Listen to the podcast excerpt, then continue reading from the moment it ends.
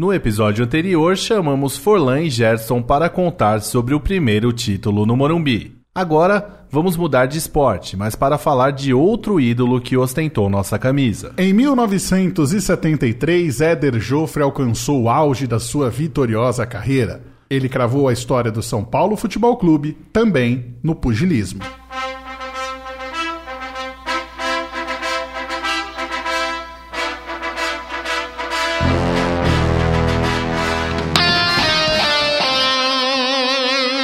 Noventa anos em três cores. A história do São Paulo contada em podcast. Episódio 23. O galinho de ouro tricolor. Sou o Gongo e assim começamos a 23 edição do 90 anos em três cores, a história do São Paulo contada em podcast. Sou Magno Nunes, muito prazer, muito bom ter você aqui conosco e é bom também ter Vinícius Ramalho aqui ao meu lado. Fala aí, Vini. Fala aí, Magno Nunes, sou o Gongo aqui. Eu achei que você ia dar uma gingada ali, Já tentar dar, um- dar uns golpes aí. No- Até dei uma esquivada, porque eu fiquei com, com No, receio. no box daquele dançar de pernas, né? Já tô aqui preparado já. Então, muito legal hoje a gente com uma pegada um pouco diferente, mas falando de um cara extremamente importante na história do São Paulo Futebol Clube, né, Magno? Exatamente. E quem é importante é você que nos ouve. E claro, você que interage com a gente. Eu sempre deixo a dica. Se você mandar uma mensagem bem bacana, a gente vai ler aqui no nosso podcast. Conta pra gente o que disse o Vitor Pereira. Vitor Pereira, pelo Twitter, ele respondeu São Paulo dizendo que o podcast está excelente, que o Gerson fazendo a análise tática do time de 71 é uma preciosidade. E disse também que o Forlan dizendo que campeão é a palavra mais linda que existe e que a sensação de ser não tem dinheiro no mundo que pague é emocionante e agradeceu pela experiência. Valeu você, Vitor. Continue ouvindo aí e levando para amigos são paulinos. Exatamente. A próxima interação é do perfil 1 São Paulino. Ele disse assim: todos os episódios até aqui foram muito bem elaborados. Só que esse, com a narração original do gol do Paulista de 71 e as entrevistas com o Canhotinha e o Forlan, superou as expectativas. Muito bacana aí ver que o torcedor São Paulino está conseguindo ser impactado aí pelo nosso resgate histórico no 90 anos em três cores. Bom, passamos aí a parte das interações. Se você está conhecendo agora o nosso podcast, então a gente vai te dar algumas dicas bem interessantes. Primeiro de tudo, a primeira edição foi lançada lá no comecinho do ano, no aniversário de 90 anos, está disponível também no Spotify. Só que é o seguinte, Vinícius Amar, tem gente que não tem o Spotify. Fala, pô, eu não tenho, meu celular não é tão bacana. Será que eu consigo ouvir por outros meios para eu não precisar baixar o aplicativo? Como é que faz? Tem formas muito legais aí, tanto pelo aplicativo oficial do São Paulo, né? Se você não baixou ainda, é só ir lá no Google Play ou na App Store e baixar gratuitamente essa ferramenta de interação com o tricolor mais querido. E também no site oficial do São Paulo, as edições estão disponíveis, então não tem desculpa. Você pode ouvir pelo Spotify, pode ouvir pelo aplicativo, pelo site oficial. O importante é ouvir. E é interessante porque às vezes o cara fala, pô, tem meu vô, né, que quer ouvir essas histórias e tudo mais, não vai conseguir ouvir ali no celular. Pô, coloca ali o site oficial, mostra Exato. como que faz, né, pelo próprio aplicativo, porque é algo muito interessante o pessoal relembrar momentos importantes da história do São Paulo. Muito bem. Bom, todo mundo sabe que no comecinho do nosso podcast tem aquele quadro que já tá na memória de todo mundo, que é o Nas Ondas do Rádio. Sempre aí com gols importantes, fatos muito marcantes da nossa história. O quadro de hoje, ele é um pouquinho diferente, então nós vamos ouvir. Nas ondas do rádio. Isso pode dar até a vitória, Éder, hein? Essa é uma luta que um ponto ou dois podem decidir o um resultado final. Éder bate desesperadamente, valentemente. Agrava e neutraliza de novo. 22 segundos para terminar a luta. Degrau não deixa, sabe que vai acabar, não deixa de combater. Nas ondas do rádio. É isso então, fique ligado que no fim do episódio tem a narração completa, hoje diferente, mas emocionante igual todas as outras. E como a gente já falou na abertura do nosso episódio, hoje nós vamos falar da carreira de Éder Joffre, ele que foi bicampeão mundial de boxe em 1973. Só que fica aquela pergunta: o que acontecia no mundo naquele ano, Magno? Vamos voltar no tempo. 1973 foi o ano que começou com a assinatura do Acordo de Paris para o fim da guerra e também a restauração da paz no Vietnã. E se hoje os telefones celulares fazem parte aí da nossa vida, inclusive você pode estar ouvindo o nosso podcast em um aparelho celular, em abril de 73 foi realizada a primeira ligação do primeiro telefone móvel, o modelo Dynatac, que foi feito pelo engenheiro da Motorola, o Martin Cooper, inventor também do aparelho, consagrando-se assim como o pai do celular. Nas telonas estreava O Exorcista, filme do gênero de terror sobrenatural dirigido por William Friedkin e escrito por William Peter Blade, baseado no livro de mesmo nome de sua autoria. O filme tornou-se um dos mais lucrativos de terror de todos os tempos, arrecadando o equivalente a 441 milhões de dólares em todo o mundo, sendo lançado pela Warner Bros. Pictures no dia 26 de dezembro de 1973 nos Estados Unidos. Nossa, um dia depois do Natal. Uma época boa para ver o filme é, de terror. Pois é. Nas rádios, o som que fazia a cabeça dos brasileiros era Sangue Latino, da banda Secos e Molhados, que tem até aquela lenda, Vinícius Amaro. Será que foi o Kiss que se inspirou nos Secos e Molhados para usar maquiagem? Ou foi os Secos e Molhados que se inspirou no Kiss? Fica essa dúvida e fica agora o som dos Secos e Molhados. Jurei mentiras e sigo sozinho. Assumo os pecados. Os ventos do norte não movem. Muito legal ouvir Sangue Latino aqui, que é uma canção que foi escrita por João Ricardo e Paulinho Mendonça, lançada no primeiro álbum de 1973 dos Secos e Molhados. A canção foi escolhida pela revista Rolling Stone Brasil como a quadragésima maior música brasileira de todos os tempos e os Secos e Molhados, né? Que saiu um pouco daquela época da Jovem Guarda e entra com um rock and roll já meio psicodélico, aquela coisa que já se fazia lá fora. O Secos Molhados trouxe para cá aquele rock progressivo.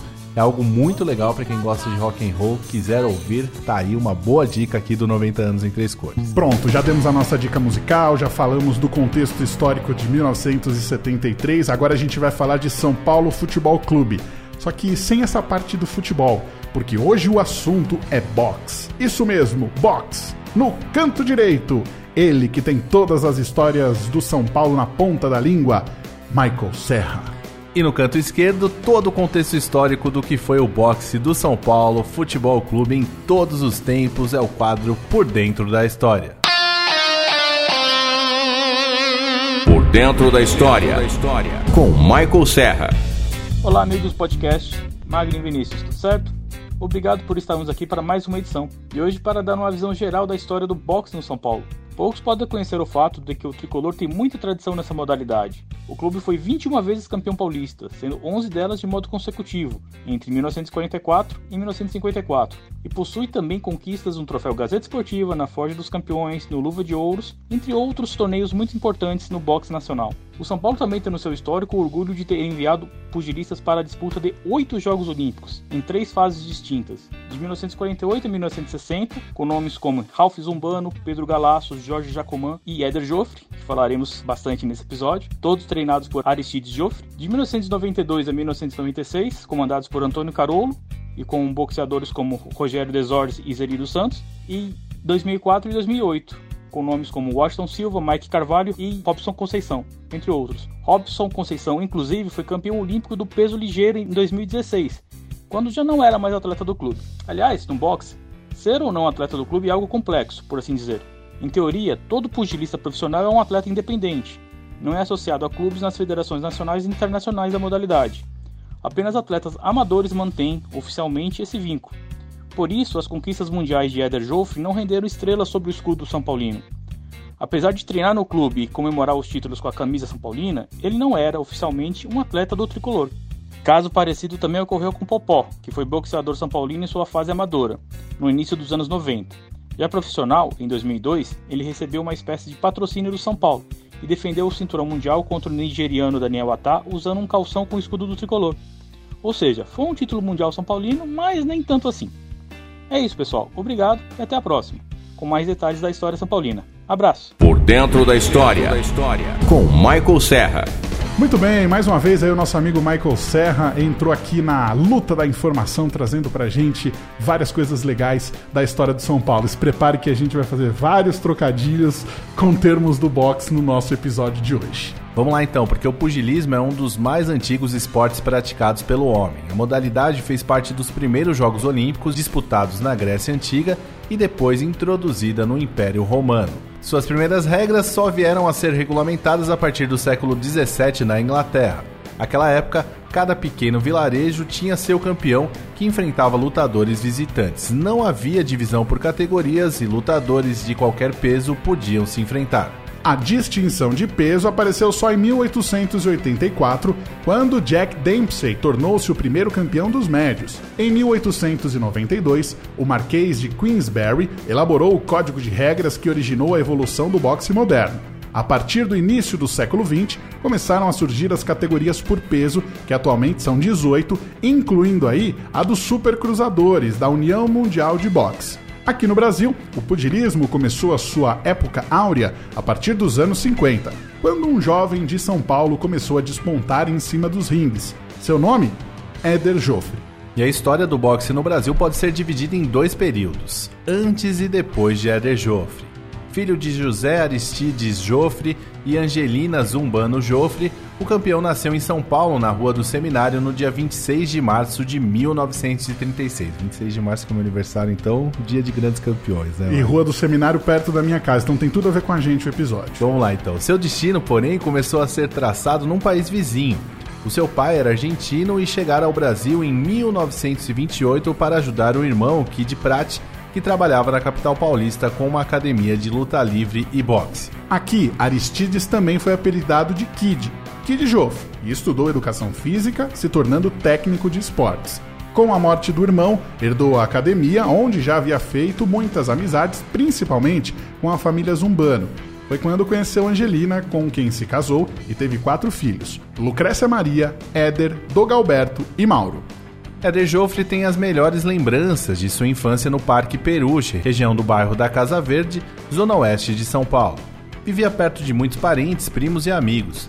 Naquela época, o menino podia brincar livre na rua, rodava peão, jogava malha, pescava, corria atrás de balão, coisas impensáveis nos dias de hoje.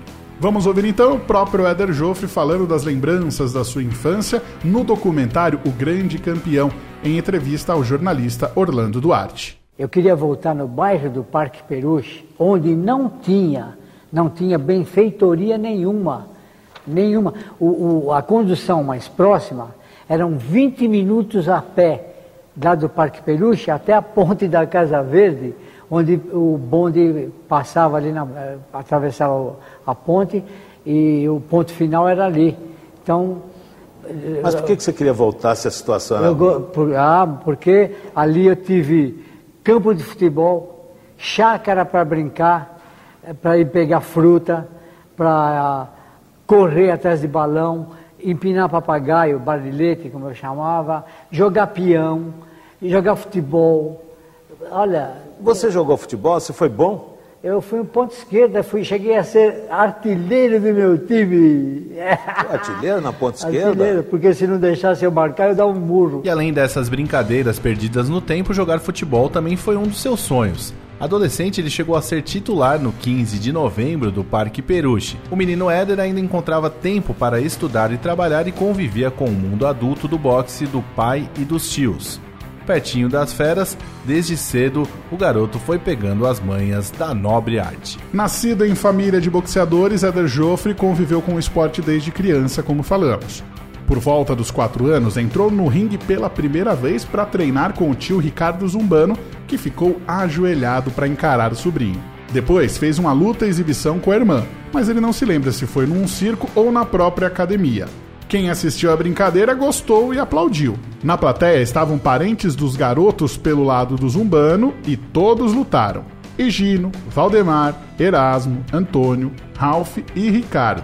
A família teve em torno de 30 pugilistas, entre eles a tia Olga, pioneira do boxe no Brasil e introdutora da luta livre feminina no país. Éder Joffre tinha 6 anos de idade quando o São Paulo comprou do Flamengo um de seus maiores ídolos, Leônidas da Silva. O menino atravessou os anos 40 acompanhando o tricolor na conquista dos campeonatos estaduais de 43, 45, 46, 48 e 49. Quem já ouviu no nosso 90 anos em três cores, ouviu essa passagem espetacular do tricolor na década de 40.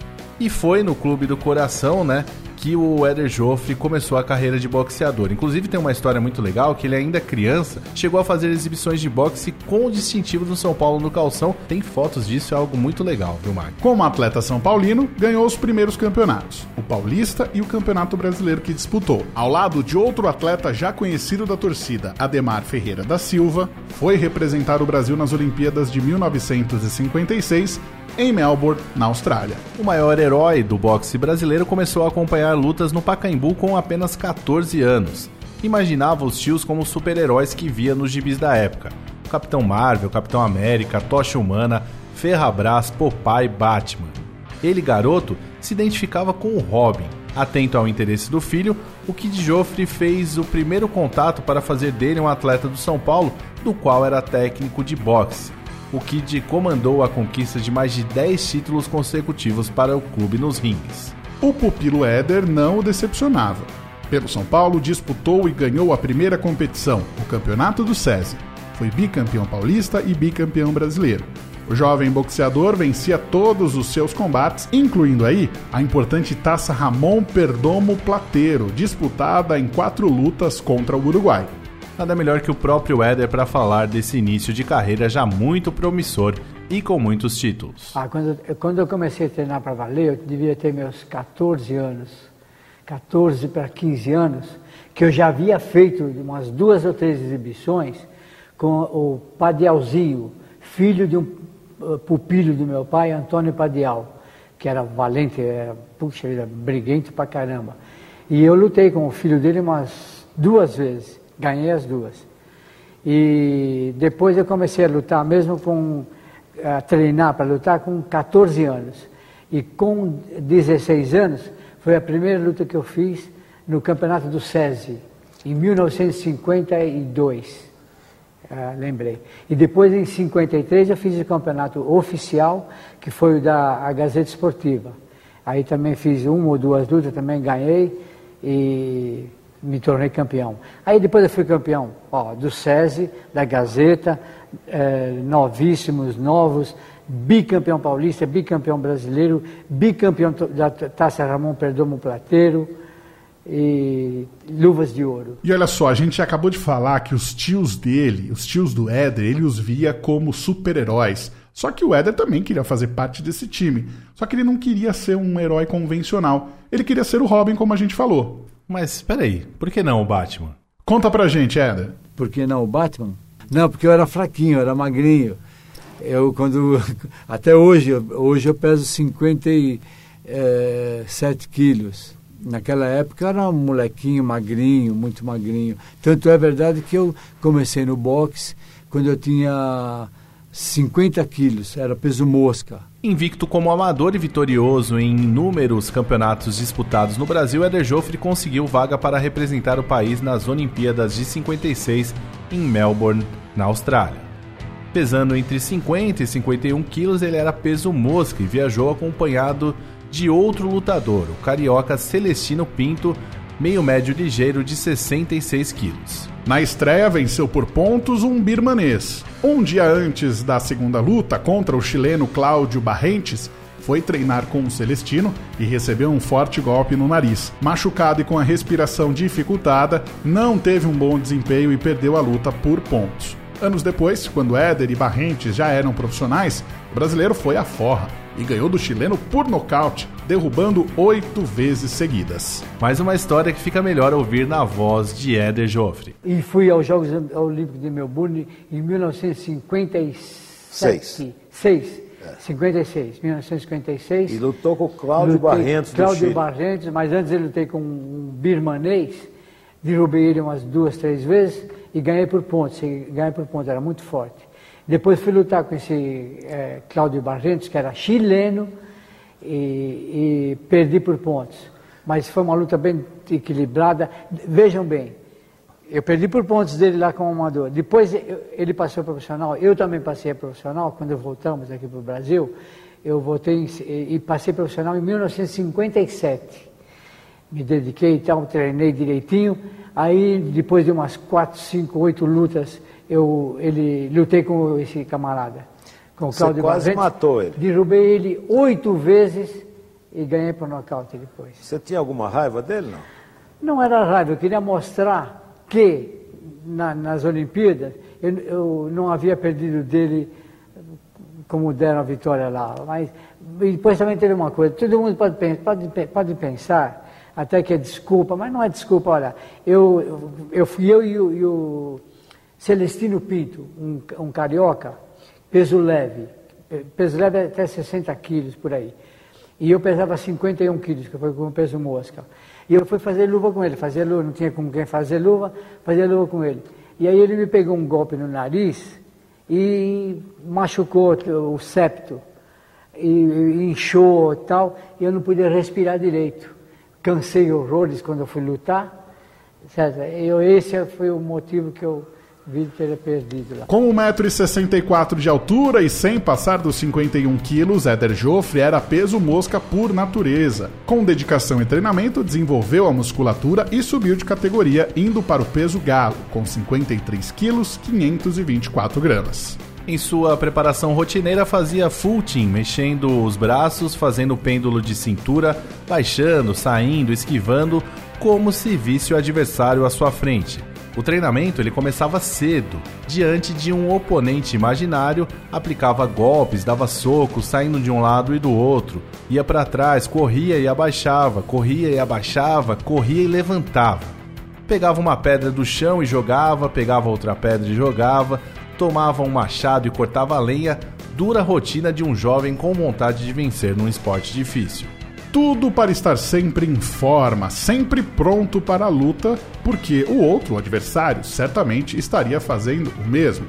E o treinamento dava resultado. Éder Joffre conquistou o título dos Galos pelo Conselho Mundial de Boxe na noite de 18 de novembro de 1960 no Olympic Auditorium em Los Angeles, na Califórnia, nocauteando o mexicano Eloy Sanches numa luta emocionante. Diante de 10 mil mexicanos e 400 brasileiros, Éder foi superior desde os primeiros instantes. Valente, Eloy tentou colocar a coragem como trunfo contra a maior categoria do rival. Milhões de brasileiros acompanharam a troca de golpes pelo rádio. Na metade do sexto assalto, Eloy acertou um golpe e levou Éder à ponta do ringue, onde continuou desferindo socos de esquerda e direita. A torcida vibrou com a possível vitória do compatriota. Mas Éder inclinou o corpo e acertou um belo gancho de esquerda na região do fígado. Em seguida, um direto de direita abafou o gemido de Eloy e mandou a lona. O juiz então abriu contagem e o brasileiro se tornou o novo campeão. Desde sua estreia no dia 23 de março de 1957 até chegar ao título mundial dos galos em novembro de 1960, Éder Joffre foi construindo um cartel impressionante de vitórias. Em 18 de janeiro de 62, contra o campeão europeu, o irlandês Johnny Caldwell, em São Paulo, o brasileiro unificou o título. Foi um combate cercado de expectativas e provocações. Desde o começo, Éder mostrou ser melhor que o adversário, apelidado de o matador de olhar glacial. O castigo foi tamanho que, a partir do quarto assalto, Éder já estava com a luta nas mãos. Na metade do quinto assalto, um gancho de esquerda no fígado fez o irlandês dobrar os joelhos. Caldwell foi salvo pelo gongo, mas não tinha mais condições. A luta seguiu até o décimo assalto, quando o adversário desistiu. Éder passou então a ser o maior dos galos, o campeão do mundo absoluto na categoria. Até 18 de maio de 1965, Éder se manteve como campeão mundial dos galos. Foi quando em Nagoya, no Japão, perdeu o título numa polêmica disputa contra Masahiko Fighting Arada, decidida por pontos. Toda a imprensa internacional que cobriu a luta denunciou que houve uma patriotada ali na decisão dos jurados, quebrando a série invicta de 47 vitórias e 3 empates mantida pelo boxeador brasileiro. Até hoje, os estudiosos e os apaixonados pelo boxe, eles distinguem o Éder como campeão moral dos galos. Em 30 de junho de 66, ele voltou a enfrentar o japonês em Tóquio e também perdeu a revanche em outra decisão por pontos. E apesar de não estar em sua melhor forma, o Éder reconhece a grandiosidade do adversário que o derrotou. ele até começa arriscando um japonês nessa fala que vamos ouvir. Masaiko fighting harada-san, né? Hai, chotto matte kudasai. O genki desu ka? O genki desu. O que aconteceu? Você ficou louco? Pergunta sobre o japonês, eu estou falando. Mas o que aconteceu nessas lutas? Hein? Aconteceu O que aconteceu? Aconteceu o seguinte, Orlando. Mais uma vez, infelizmente, é aquele negócio de tirar peso.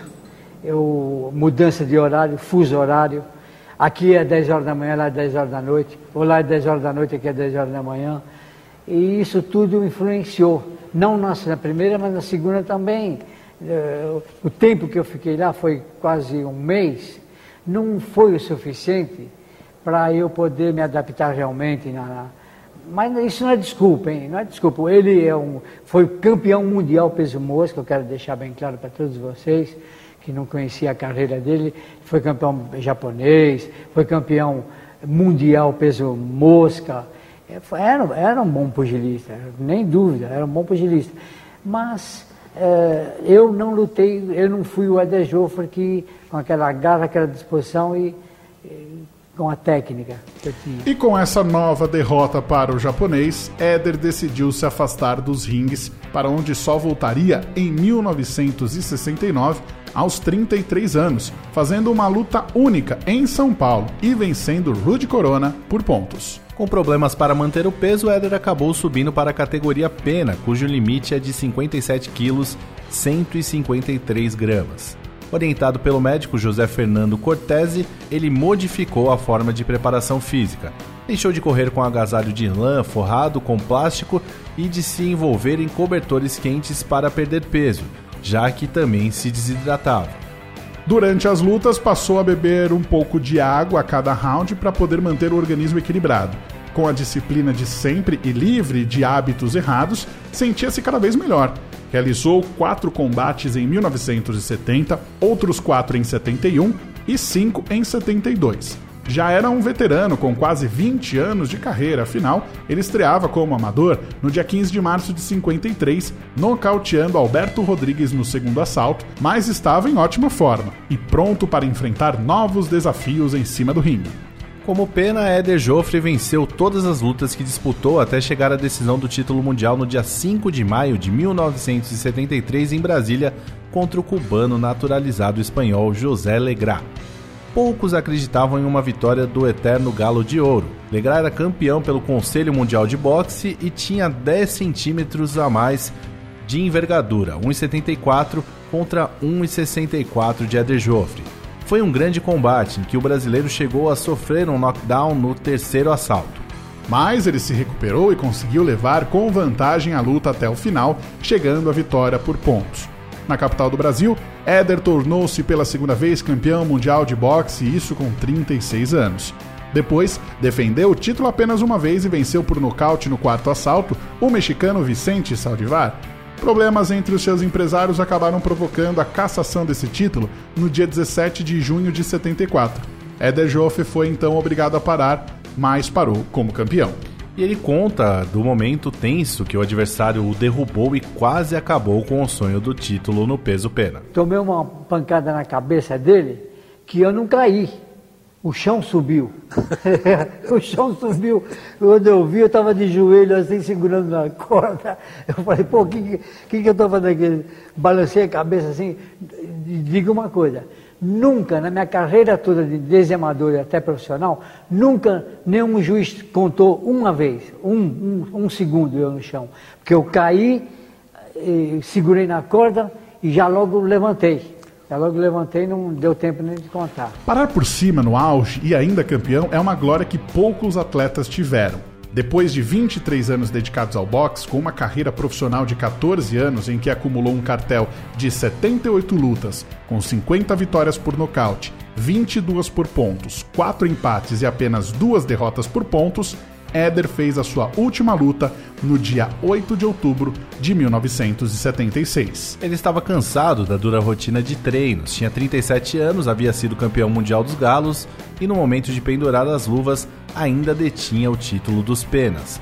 E foi como campeão do mundo dessa categoria que ele encerrou o mais bonito capítulo da história do boxe brasileiro. Para a gente fechar esse registro histórico e muito emocionante, Nada melhor que o próprio Galinho de Ouro, tricolor, falando sobre um cartel tão respeitável no mundo do pugilismo. Como brasileiro, olha, e como esportista, eu, eu me sinto muitíssimo, não vou falar o máximo, me sinto muitíssimo bem. Eu acho que minha parte como esportista, como homem, como brasileiro, na concepção da palavra, eu fiz alguma coisa por esse país, alguma bastante coisa por esse país, porque cada vez que eu lutava, seja no Japão, Filipinas, Estados Unidos, Colômbia, Venezuela, no Uruguai, nos jornais de- do, do mundo todo, quase do mundo todo, Eder Joff Brasil, from Brasil, champion Brasil, Brasil.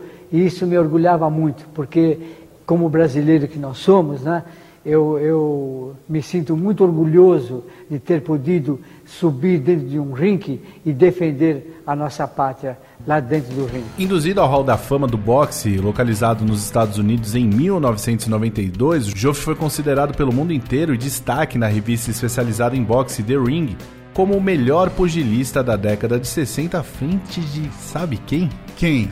Muhammad Ali, que ficou na segunda colocação. E olha que ali justo. é um cara, a camisa do São Paulo, né? Pesa também, né, Magno? Além disso, em 2002, ele foi ranqueado na nona posição entre os melhores pugilistas dos últimos 50 anos, novamente pela revista americana The Ring, e considerado por especialistas como o maior peso galo do boxe na era contemporânea.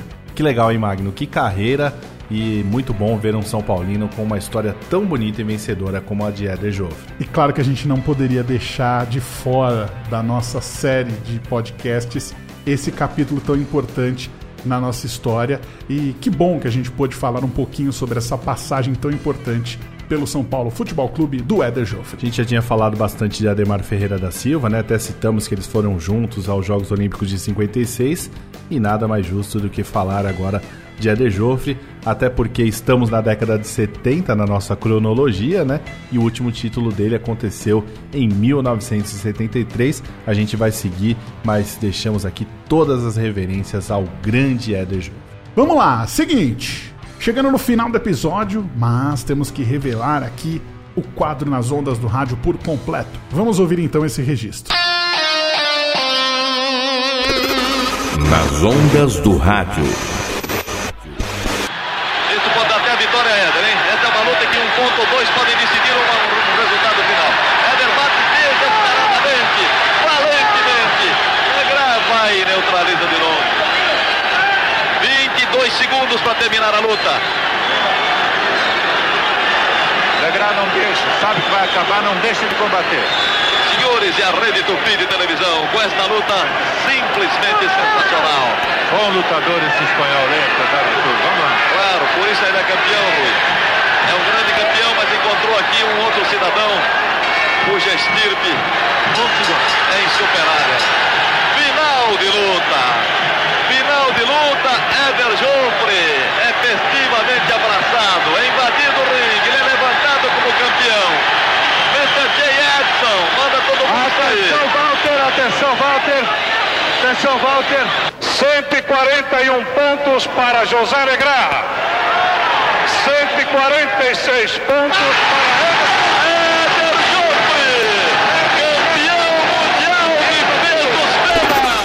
Nas ondas do rádio. Tá aí, Vinícius Ramalho, narração de boxe.